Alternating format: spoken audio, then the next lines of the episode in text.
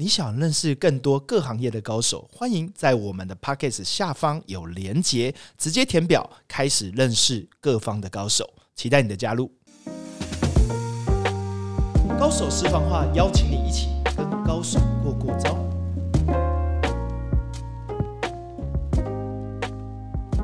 局限更厉害的人，扩大你的无限可能。大家好，我是商战西超执行长 Jerry。今天来到的大来宾是一位教育界我非常敬佩的前辈，而且我觉得他厉害的不只是英文哦，其实在 AI 领域、人工智慧上面也颇有研究，甚至他在数位学习上面，我觉得有很多部分可以跟我们有一些启发和观点和他的看见。最重要的是，他现在本身就在从事这个领域。的人，也就是第一线，让我们带得更远哈。今天我们有请我们的李海硕总校长，威格的总校长。哎，杰瑞哥你好，海硕，我们今天来聊一个议题哈，就是很多人在谈 AI，但是我觉得我们今天 AI 因为主题有点大，我们专门来聊这个人工智慧或数位学习带给我们下一个十年，对，到底会有什么样的改变？你看到了什么？好，诶，我今天其实我有我针我有针对这个题目，我准备了一些 notes，然后，诶，我我有蛮多东西想要强调出来的，因为其实我觉得，嗯，可能就是有在 follow 我的人会看到我在年初做了一堂免费的课程，嗯，对，然后做免费的课程原因是因为其实我很相信，嗯，教育的这个领域会产生极大的转变。好，所以我就有一些 point 是 the points I want to make。好，那第一个我很想要强调的事情是，从此刻开始，请大家在教育的视视野里面，不管你现在是几岁，你现在都要，如果你有小孩子，就请你把持续学习跟身心弹性这两件事情放在所有东西的首位。然后我解释一下为什么，就是即使你是大人也一样哦。即使你是大人，你现在开始也要持续学习。所以如果你没有持续学习，你现在一定要马上把持续学习这件事情拉回来，然后身心弹性要能够拉出来。那是为什么呢？因为在这个时代，接下来你往下看，我们最确定的是事情就是它的变化的速度和变化的幅度会是非常非常巨大的。所以。如果你没有办法有持续学习的能力去做变革，那很遗憾，对你的职业和对你的生涯来说不会很好的发展。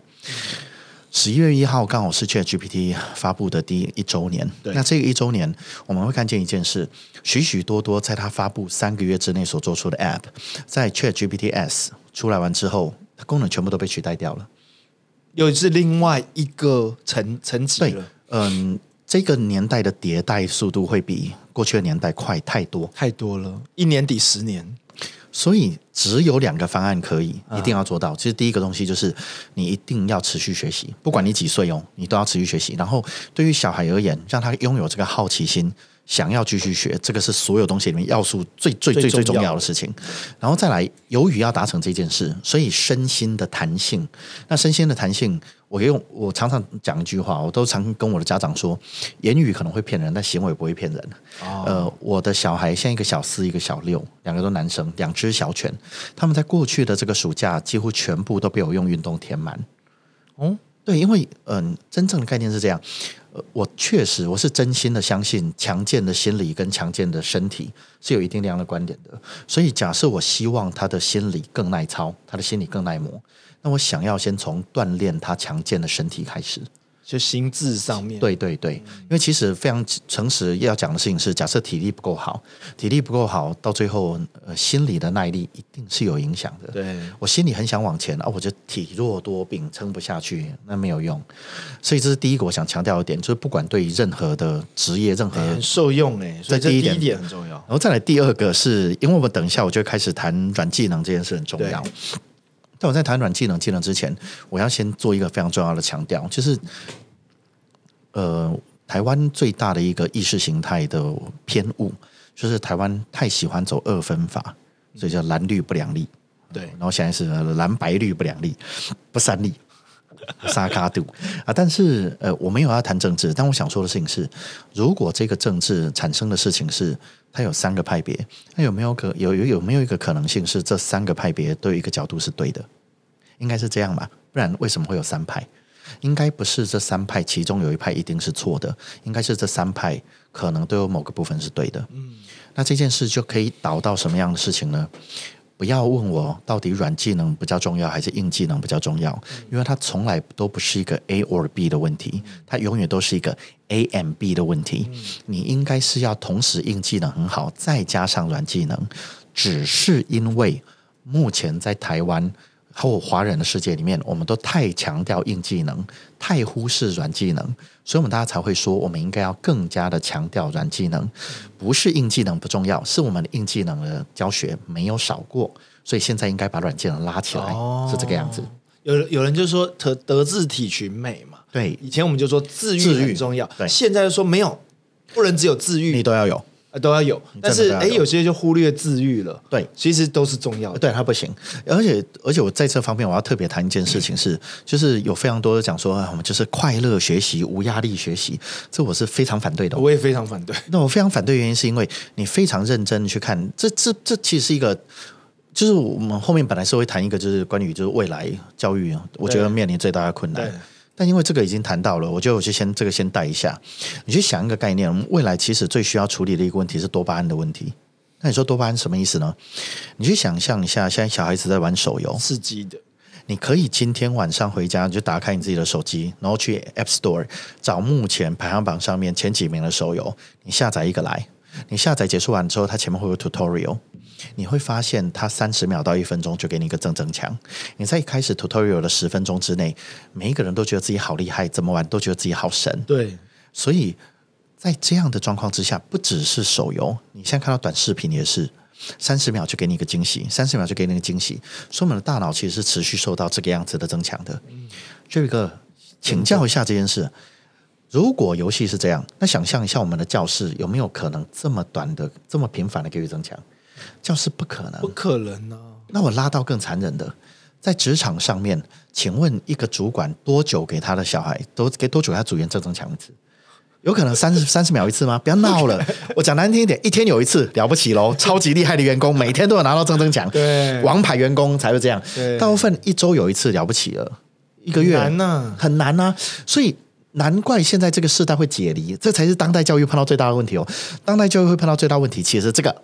也就是他在许许多多社会所碰到的状况，还有他在其他娱乐上所碰到的状况，他当然会三 C 成瘾，因为在那个世界好快乐。对，而他没有办法理解为什么这个世界不给我这么多的赞美，不给我这么多的快乐。很快就可以得到回馈的是在这个虚拟是三 C 的世界，而那个世界，因为那个世界透过这样的方式可以吸引到更多的用户，更多用户代表更多的广告费，所以那个事业有那个那个世界有个完美的商业逻辑去支持一个多巴胺成瘾的一个循环。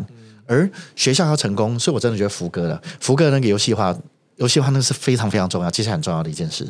好，但是接下来我先把前面这十年最重要教育的东西谈完，我中间拉出来先谈一下多巴胺，但这是个重要的观念哦，对，非常重要。我谈两个单位，这就不是我自己提的，因为如果我自己提的可能不是很厉害，但我拉世界上顶端的两个单位来跟各位听众做分享。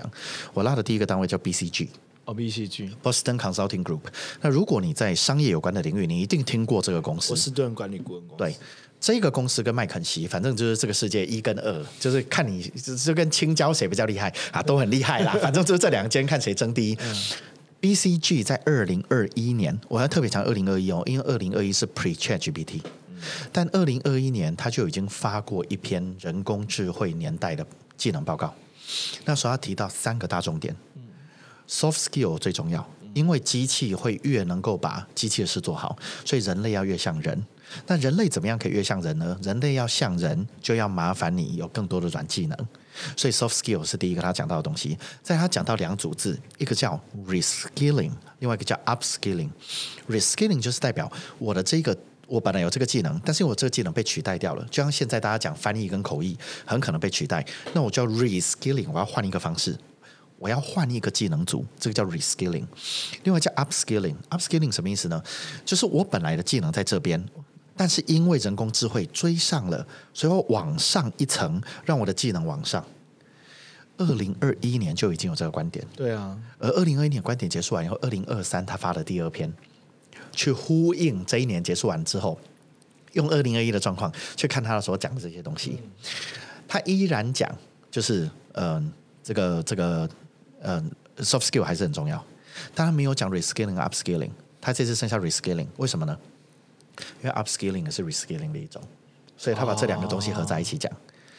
所以这件事其实为什么会得到一个结论是终身学习？一开始讲的终身学习最重要，原因就是因为如果你一辈子都需要 upscaling，嗯，那你就终身学习吧。对啊，因为你没有别的路啦。对啊，而且人工不断的升级，人工智慧会不停的追，所以唯一的方案是你要找一条比较可以人工智慧不会追上的路，而不会追上的路，soft skill 比较不容易被追上。好，所以前面的这样逻辑就很清楚喽。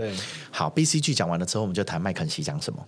麦肯锡提出了完整的 soft skill 的方案。哎呦，四个领域，总共五十六项。哦，这一边有图，我之后再发给你。然后这个图还不是我翻译哦，这图是余文畅先生翻译的。对啊，所以麦肯锡有四大领域，然后总共五十六个关键的技能。那呃，我目前主要在做的事情，目前我主要的人生在做的事，还有我的 Minerva 的硕士论文。我就是在做这件事情。我在做的事情是，我把全世界最重要、大家所提出的这些能力的结构，不是只有麦肯锡有提，我把它全部都收集起来。收集起来之后，是不是成为一个大清单？我大清单之后，先邀请教育专家整合成一个大家都同意的大清单。因为我的学校是一个从幼儿园到高中都有的学校。大清单出来之后，最重要的事情。是我会找出哪些幼儿园可以学，哪些小学在学，哪些国中在学，哪些高中在学。嗯，威格国际学校的企图，就是在人工智慧的时代，把所有的学子都变成全世界最适合在人工时代、智慧时代成功的人类。哇！而我们的这个东西会是用全世界最顶尖的资源沉淀出来的。这你很核心呢，哈。对，所以刚刚。刚刚的访谈我讲到说，三个技能，其中一个技能就是比出未来方向可以怎么走。对，这个出来，这大概可以走三十到四十年，所以我们就做这件事。所以麦肯锡这个的光谱其实已经告诉预知，告诉大家接下来十年会走到哪里了。对，而且他那个光谱我觉得很赞，因为他那个光谱是，他第一个他资料量取太大了，取了一万八千个人。够够多了，就是很大很大，就是嗯，有你如果对统计有兴趣，你就会知道取到一万八千人太难，它的统计量是它的统计力道会很好。那再来，它是取十五个国家，所以然后它的国家又有不同的文化差异，所以它又不是只有起一个文化。最重要的事情是，这一万八千个人全部都是企业主，嗯，所以他是问企业主，不是问学校人，是问企业真正在社会上战斗的人，问他们你认为哪些能力在这个世界上会最好？嗯。然后这个五十六个技能，我要特别跟各位听众哪几个？我就是要最特别分享两个。你这五十六个要全部讲完，真的太难了。这样子这个没有时间了，所以记两个就可以了。记两个，这应该没有很难嘛？你这两个听完就会知道为什么一开始给这样的结论。他到最后从五十六个里面先选出了九个，分成三个场域。有三个能够让你获得最好的 employment，所以你的评估机会可以最好。有三个可以让你拿到最好的 job satisfaction，所以可以让让你拿到最好的这个工作满意度，所以开心。有三个可以让你拿到最好的 salary，啊，这很棒嘛！你看，一个面向有钱，一个拿到很多工作，哎，然后呃，一个很开心，呃，这样三个都很好。但我想特别提的东西是，只有两个向度重叠了一次，self confidence 重复了两次。Coping with uncertainty 也重复了两次，所以自信跟面对不确定性的能力，这两个东西就是重中之重。你现在回去看我刚刚所讲的两个东西，终身学习的能力，以及面对未来的身心的弹性，self confidence 都是，所以就是这就是这些都是。那其实它其实很合理，为什么呢？我曾经在某一次的演讲，哪个学校就不要提了，但反正某一个教口译的教授。他就跑来跟我说，他讲说，还说我觉得我们应该做一些事来改变这个状况。你看，我学学了这么久的口译，就现在这个东西出来，我就要被取代了，不觉得这对我不是很公平吗？嗯，那我想法是，嗯，好，哦你可能觉得不是很公平，ChatGPT 没有办法 Control Z，Control Z，Control Z 就就就不见，不会发生啊，所以。如果他没有办法认知到他自己需要从 A 技能 reskilling 到 B 技能，并且马上往前，他如果没有那个面对不确定性的能力，他是没有办法往前走的。而在这两件事上，在教育的场域，它有极致的先后顺序。你一定是有够多的自信，confidence，你才会有够高的自我效能 self efficacy。你有够高的自我效能，你才愿意去面对不确定性。否则，在没有自我效能之前，你碰到不确定性，人类的第一个反应，我们都说 fight or flight。Fight 就是跟他拼，flight 就是快点跑。自信不够的时候，一定是先跑，先跑的。绝对，这才是人类的本质。我碰到真的不行的东西，先跑，先闪躲。呃，我不知道，我不要听啊！一定是这个，这比较正常啊。但是如果今天我能够想办法先把 self confidence 和 self efficacy 拉起来，他碰到不确定性的时候，他第一个反应就是我先去拼拼看。OK，这个跟宪哥的那个准备好百分之四十就冲的概念是可以完整结合的。他听到会很开心。不，真的，但真的是这样。而且百分之四十，你一定百分之四十就要冲，因为你百分之自信嘛。对，而且它的重点是你要能够接受这么多的不确定性。嗯，这是对，这非常有必要哦。我觉得这很重要哎。你刚刚海川，你刚刚讲了一个东西，就是这几年的书籍其实也大量的在谈这两件事。是。对不对？但我有一个简单的方式就对你，你你你很简单，因为例如像说反脆弱，对，叫你要跳脱舒适圈，因为变化是必然的。接下来所有的东西，对对不对？反脆弱，或者是我们遇到黑天鹅，对啊，灰犀牛这种不确定性东西，已经成为普遍现象了。它是未来的常态，真的。然后我们实际上在这三年四年，我觉得世界变化其实是完全没办法预测。不可能预测，而且接下来的状况是，你现在看到的 AI 不会是明年的 AI，就是好可怕，不可能会是。然后我我可以很有信心的说，反正这有录起来，大家可以去验证这件事。我们这一辈子，我的假设是我还可以再活二十到三十年，至少，我们这一辈子都有机会看见比人类更加聪明的 AI 出现。哇！那别人要更加出来，我我一定看得见。我而且我认为这件事情不会超过二十年，一定会出来。但是我我想要邀请大家跟我一起做到两件事。就假设你也关心 AI，第一件事情是不要去鼓励大家不要做 AI，因为我想特别谈的概念是什么呢？我可以用个文学的方式去解释这件事情。在文学的世界里面，我们把奇幻文学的角色分成九种人。它是一个九宫格，嗯，呃，上面的这边是呃善良、中立，然后邪恶，然后再来这上面的这个是守序、守秩序，然后中立，啊，然后混沌，混沌是不守秩序。在去年的年初，呃，在今年的年初，有一千多个专家跑出来讲说，我们大家应该要先终止一下 AI 研究，不然 AI 可能会变得会失控，这样很危险。我觉得这群人是白痴哎，为什么这群人是白痴？是因为你去讲的这些事，只有。善良守秩序的那个格子会停，只有三分之一的人会去处理。但我们需要预防的不是这个，我们需要预防的是邪恶的那边的人。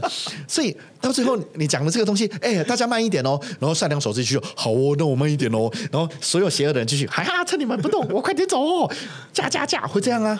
这件事是会发生的。所以现在唯一能够做的事情，是我们需要赶得更快，要良币逐劣币才行。另外一个最重要的重点是，哎。我相信有一天他当真的够聪明的时候，我们看到蚂蚁，我不会想要把每一只蚂蚁都捏死。嗯，我觉得蚂蚁就过蚂蚁就好了。我相信我们这一辈子有机会可以看见，看着人类就像是看着蚂蚁的 AI。嗯嗯，我相信你有，这是一个常态了，甚至是生活在我们里面。嗯。这感觉在电影场景会出现，我觉得我们这辈子看得到哦，看得到是不是？很有信心，我很有信心。这 AI 机器人跟我是生活的一份子，甚至我家庭的一份子，那种感觉。对，它会融入我们的生命里面。哇哦！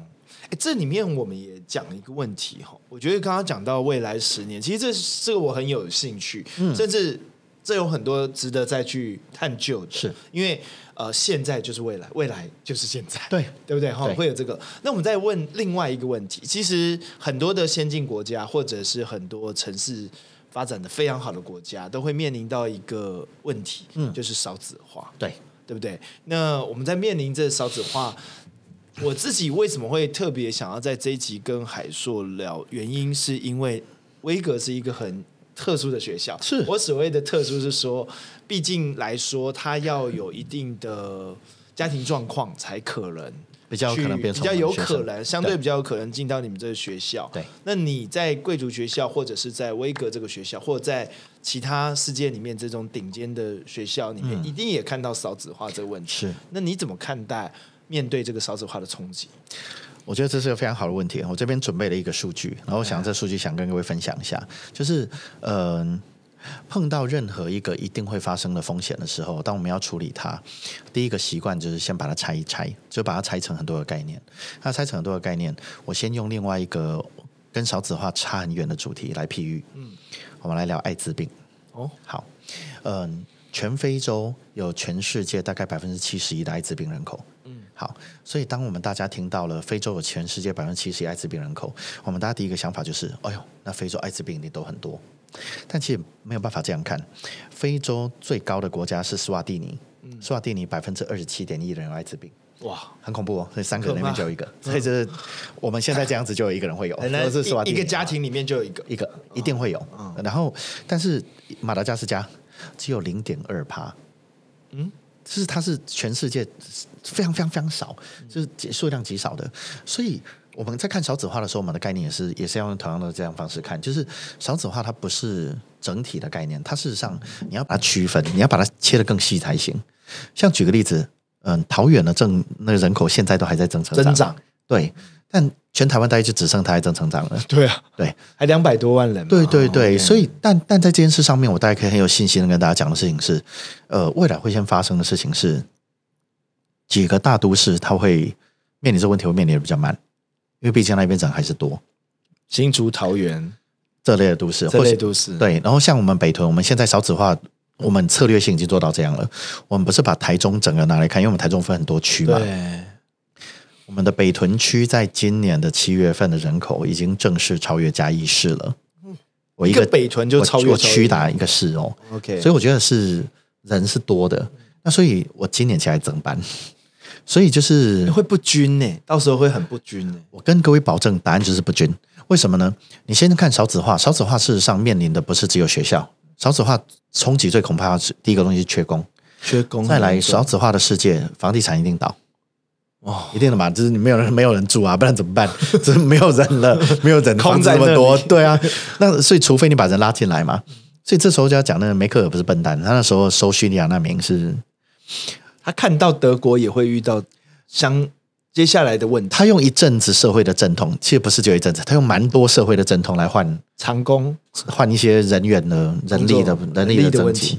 但这当然有好有坏，但是我想台湾你会看见的状况是，就像你现在去日本或者去首尔，你会看见就是他们周围有很多都市烧子化已经非常非常非常严重，所以旁边有很多房子，其实日本很多房子是你给给去没有人要的，他已经。你根本不是去买，是他会拜托你来住。对，日本我记得上次之前有个政策，去创业哦，对，他还送你什么房子，什么都给你。对呀，因为不 没有人了，没有需要人类啊。但但你要特别看的事情是，他在周围的都市是这样，他最核心的都市人还很多哎，所以到最后真正会发生状况是不均。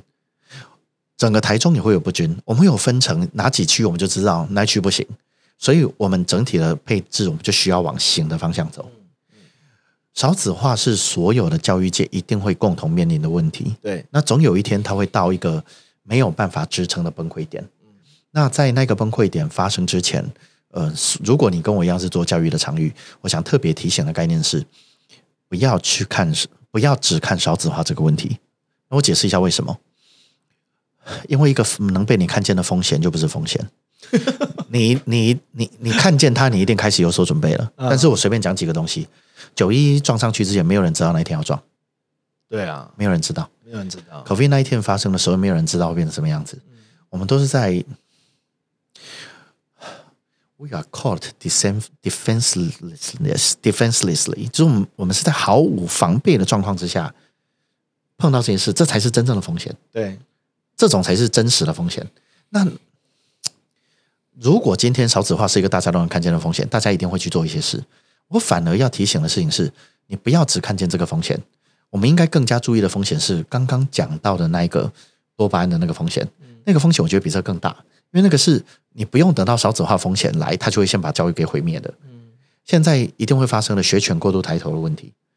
反正在现在学校，教育部已经发了公文，你学权，yes，现在的状况是不可以有法禁，不可以管他穿制服，迟到，哇，对啊，然后迟到。不可以直接处罚他，缺课不可以直接处罚他，好可怕啊！对，为什么呢？因为你要用主动关怀的方式用正向教养的方式来对待这些孩子但我这样讲好了，就是难道我们的孩子都是这么能够光靠正向教养就拉起来的人吗？很难吧？孩子都不一样啊。对啊，那所以难道用这样子 OK 吗？然后还有另外一个状况是，呃，有有的学校目很多的公立学校目前都可以直接带手机进去，然后手机是可以每天放在身上的。我就只问一个问题：假设我也当过高中生，你也当过高中，我们都当对过高中生。啊，假设你在上课的时候，你手机是可以放在桌上的。就是我我在听看一些公听会的时候，只会听到这样的想法。哇，这样子学生碰到值得重要记录的教育信息，他就可以拍下来。就是 呃，你觉得他在玩或者看有的没有的东西的几率？对，难难道一个老师可以同时监控四五十只手对机吗？啊，怎么怎么判断？两个都很辛苦。对啊，那、另外一个状况则是，你说，哎，你可以校内封他网络，学生现在谁没有自己的网络？所以就是这这些事情是，我觉得许许多多的设定都比少子化更危险。呀，我不是否认少子化这件事哦，而是如果我们都已经知道少子化是这样了，那大家应该都要有所对策吧？而且如果少子化是今年任何一个单位是今年才发生的，那发现的时间有一点点晚。对啊，你刚刚讲的很好，就像常常讲嘛，我们的古时候讲孟母三迁嘛对，环境会影响孩子的部分，不是那个母亲的问题，对是这个环境会影响。对大家在藏仪社，他就学藏仪社的事情。对啊那一样嘛，你这个环境创造了是让他有诱因的，让他改变的。然后你说哦，没有，这场景是必然，然后我要来用其他人为的方法去限制，其实是不可能的。绝对不可能。而且像学生哪有那么笨？我觉得这些就是会制定出这种政策的人都把学生讲的太想的太天真了太天真了哪有这么简单？对，那但是我认为就是接下来少子化的状况之下，大家需要想的除了刚刚讲这多巴胺，还有就是手机使用的问题。我想特别再提另外一件事，嗯我认为教育也是这个教育跟人工智慧一样，我认为在接下来二三十年之中会产生以下的几个我觉得很需要注意的事情。那第一个非常需要注意的事情是，我认为学历的价值会非常大幅的贬低。那会很大幅的贬低，是因为当没有那么多学生，没有那么多学生需要挤进考试的宅门。本来考试为什么这么有效？为什么这么重要？你觉得挑选精英的方法吗？是因为你本来有这么多人，你需要挑了这么 这样的人才能进到那样的学校。我们学校现在有一百一十六所国际可以直升的学校，这些国际直升的学校，我也可以很直接的说，我里面还有我还有世界百大的学校。那我们只想一件事：如果他的学生已经全部都招满了，他会不会跟我的台湾讲说：“哎，你看我开几个名额可以让国际直升？”不会。嗯所以少子化不是台湾的问题，少子化是一个全世界的问题。而且我想特别提醒，很多人都会觉得，哎，中国人还很多啊，没有，中国现在是少子化比例排名榜上有名的学校，大的，非常非常大。它事实上少子化问题是严重的，所以我想第一个想谈的概念是，嗯、未来教育的供给，我已经非常非常确定，百分之百确定哦，教育的供给已经远远会比它的需求来的大。远比来的大，这是第一个会确定的。再来第二个，跟实验教育有关的东西会更加的蓬勃那。你就说供给越来越多，是是或者我这样讲好了，你你你你即使供给量是相同的，供给量即使相同，因为人在变少，对所以本来的供给也会过度。对，但是真正的事实是你刚刚讲的这个才是真正的事实，真正的是供给量会变多。为什么呢？因为像 C 超这个样子的组织会越来越多。嗯，那像 C 超这样的组织，大家会看见的事情是，以前大家想要在工作之后继续有学习，我去进修推广部，去 EMBA，我现在不一定要这个选择，我现在有 C 超啊，我现在 C 超里面我学到的东西可能更实战，嗯嗯。我还不用写论文。那如果我没有那个学位的话，C 超蛮好的啊、嗯，那像这个样子的组织，它会更多，不会更少。然后当到最后大家在追求的事情是，嗯，I learn things, I get things done，然后再加上只要这件事成型了，不一定需要证书，那学校存在的价值就需要反思喽。而且我想特别请各位去查一个新闻，呃，Google、呃 Amazon、Facebook、呃 Apple 这几个世界上超级大的科技公司，他们在四年前以前就已经公开，他们不需要 college diploma 才会可以成为他们的员工，嗯，早就是这个样子了。这还不是什么这一两年的事，四年前就有了哦。现在二零一三、二零一九，我很确定二零一九或更早就有了。所以在这个状况之下，我觉得其实真正需要注意的，不是只有少子化。我很喜欢《三体》这个小说里面的一句话，对，就是“毁灭与你与你何干”。如果我们只是防范少子化这件事，我想要跟所有教育的同业去谈一个最重要的概念，那就是我认为我们在真正面临少子化问题之前，我们有其他的问题对我们的生存，还有对于我们的整体经营所造成的问题是比少子化更大的。然后，如果你那那些还没有处理，你专注在少子化，嗯，那你应该漏看了一些很关键的事情。啊，这里面我听了以后有蛮多忧心，但也有蛮多可能性会发生的，对不对？有问题就有机会啊，对，因为可能性就是有问题，我我可以解决就是机会嘛，对不对？这也会改变。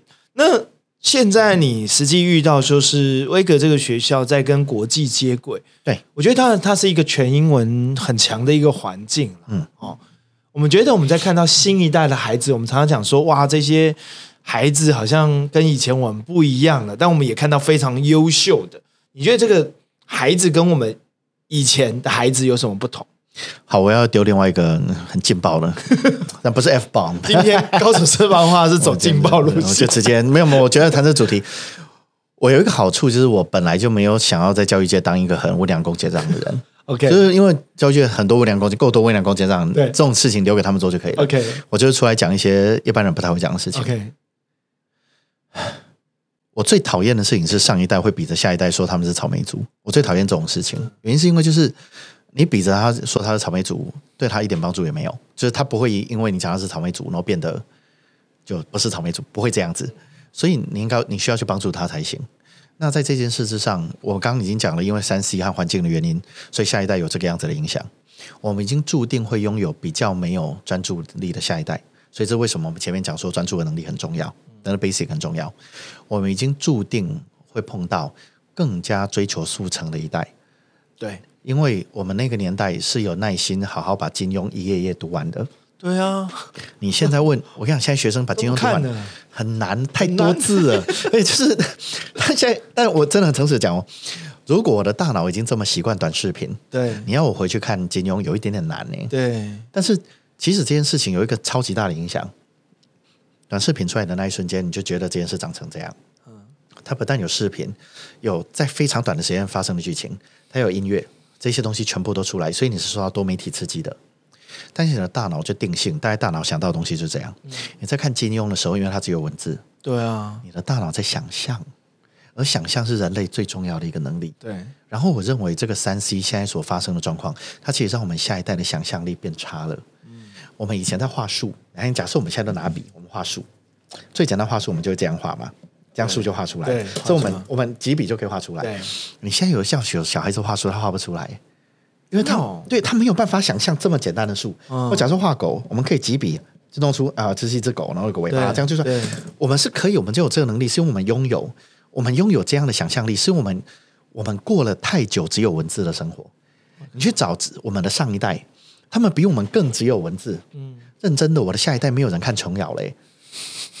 我我自己也没看，我自首一下。搞不清楚琼瑶是谁。对我们的下一代可能根本不知道什么是琼瑶。这这边有个年轻人，他可能就不知道什么是琼。哦，他知道，他知道，他有啊，他知道什么是琼瑶。但是我我觉得这个是会发生一个很大的问题。那呃，我觉得下一代真的要要想的事情是，我们有没有可能换一个方式来看，是环境跟生命让我们成为了不同的物种。所以新物种。它其实是新的物种，然后假设我一直看着它没有的东西，我们能不能够试着去看一些它有的东西？它有的东西，像它的资讯能力一定比我们更好，它的多功能力一定比我们更好。对，它在创造一些娱乐的性质，大概比我们更好。它打破框架能力，大概比我们。哎，这里我稍微停一下，我想问一个问题，这有时候很矛盾，就是说它有一个新物种的能力。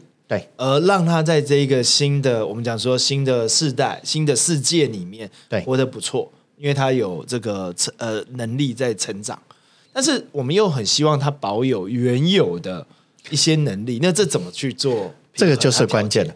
还记得吗？我刚刚讲了其中一段是我总校长的三个任务。哎，前面的那一 part 我讲了也有个东西是第三 part 才是最重要的。第三 part 就是它的根本，根本本质不变。啊，我觉得这其实是一个很值得去聊的东西。为什么呢？因为其实，嗯，到底需要哪些能力这件事情，其实大家都知道，全世界人都知道，一个人要成功最重要的能力有哪些，这些能力永远都不会变的。对对对对，那是只是在新的这个时代看了 AI，大家就会觉得啊，是不是有什么更重要的能力？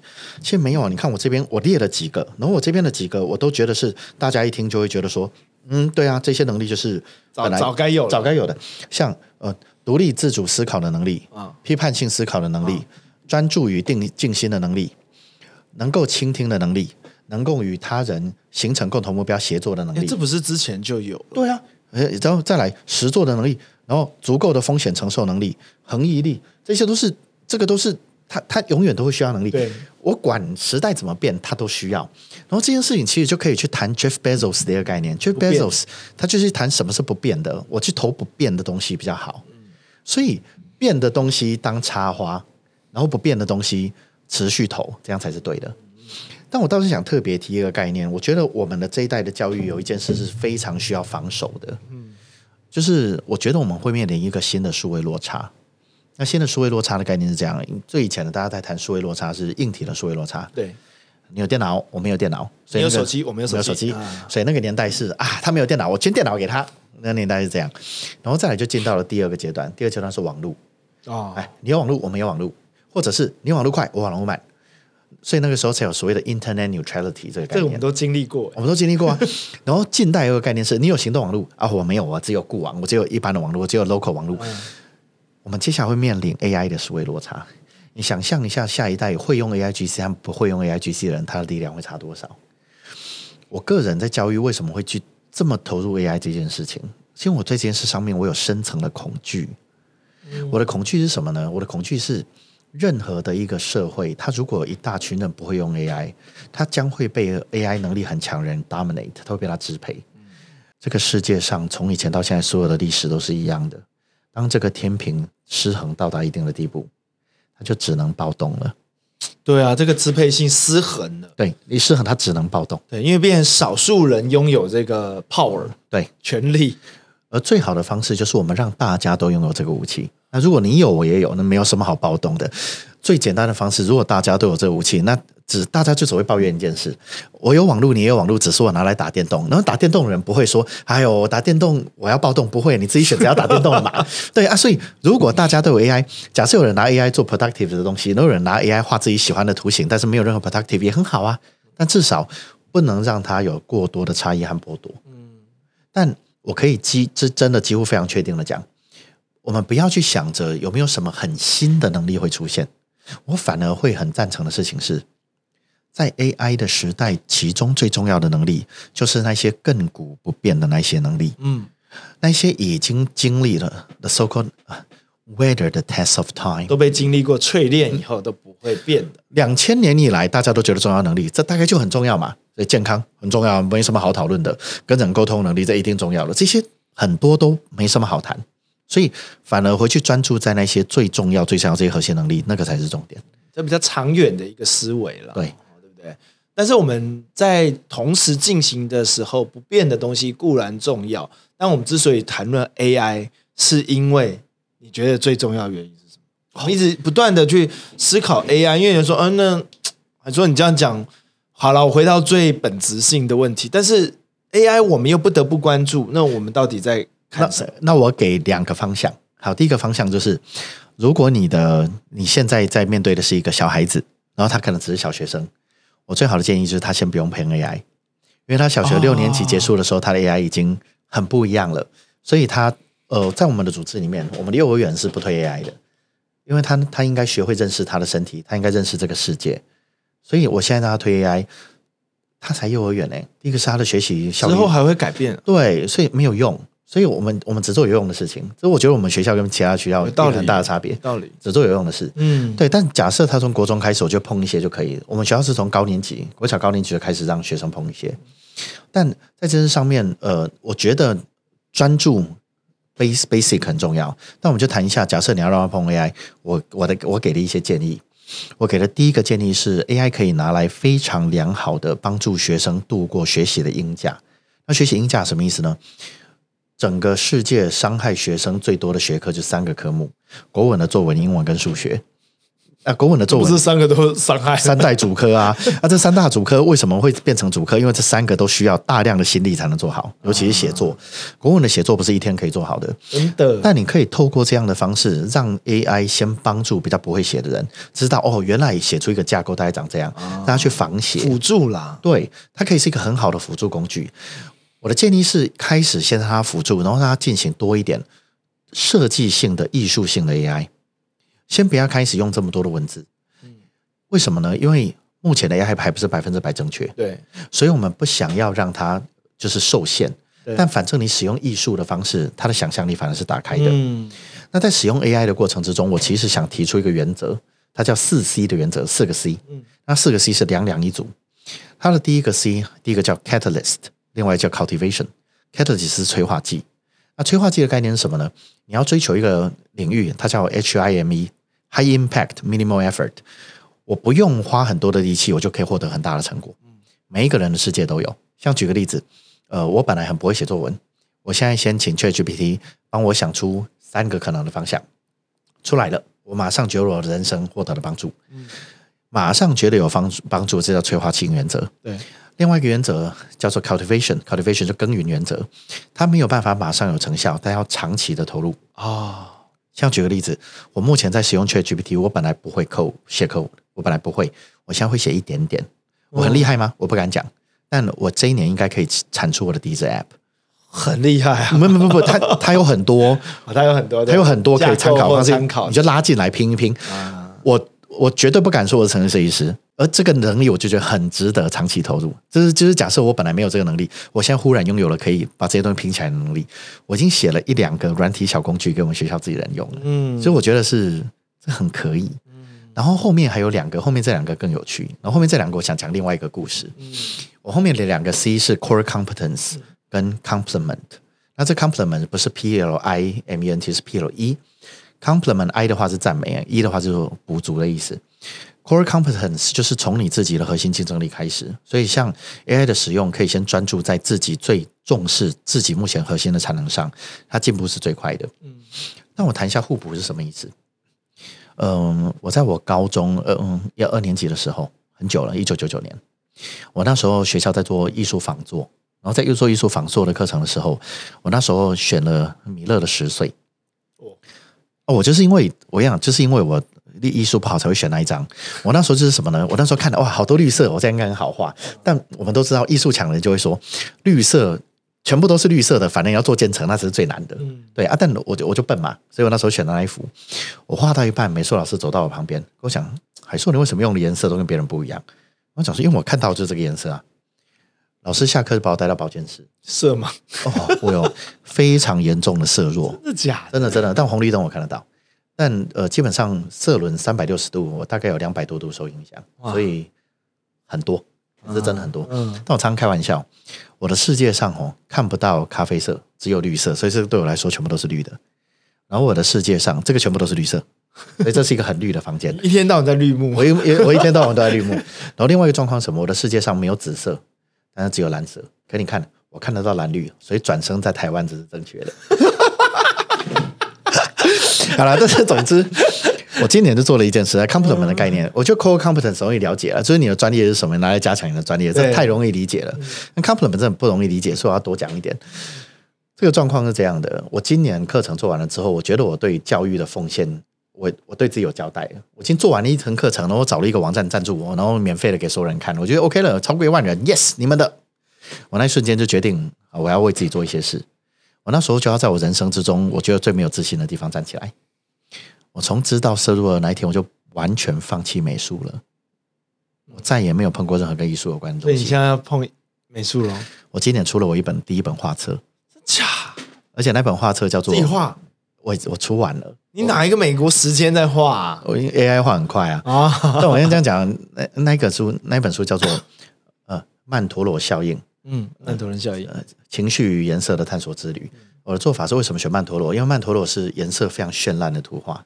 然后为什么选情绪跟颜色？是我找到了十二种颜色，然后这十二种颜色是可以引发人情绪的颜色，这有科学研究。然后还有十种人类的情绪，我用这二十二种交互去配，然后画出每一个都画十五幅的曼陀罗，所以画起来五百多幅。哇！五六百幅，免费下载的。然后，但是你看这件事做出来之后，它不是什么厉害的画册，没有，有没有很厉害？没有。他说感受一件事，我在一个我本来是零的地方，我补了一些东西上来。懂，对。然后，呃，不是有个木桶理论吗？木桶理论装多少水是用你最短的那根决定的。对。所以互补理论能够让你在你想要长长的那一根上面长长一点点。但这有个很大的问题，我想特别强的事情是，如果你现在问我，我会很确定的跟你说，前三个比较好。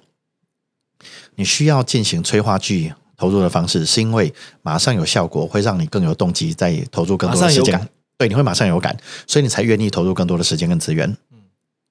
你需要 cultivation 的前提是你要知道你未来想要跟 AI 进行什么样的结合。因为我已经非常的确定。跟城市结合实在是太有搞头。我在进行的过程之中才发现，原来会写城市是一件这么美妙的事情，很神奇。所以它可以帮你做，它可以帮你做好多好多事情。对，所以就是我本来没有这个能力，但我现在我现在还是没有这个能力，但我开始碰一点点了。但是这个我就觉得很适合我长期投入。然后，如果你很你很清楚，你知道长期投入想要有什么，我觉得第二个这个会很有效果。但你需要第一个催化剂成功，你才有那个动机往前嘛，持续。人类就是这样，你要先看到哎有效哦，这样才能往前。前面两个结束完以后的第三个，我觉得 core competence 才是最重要的。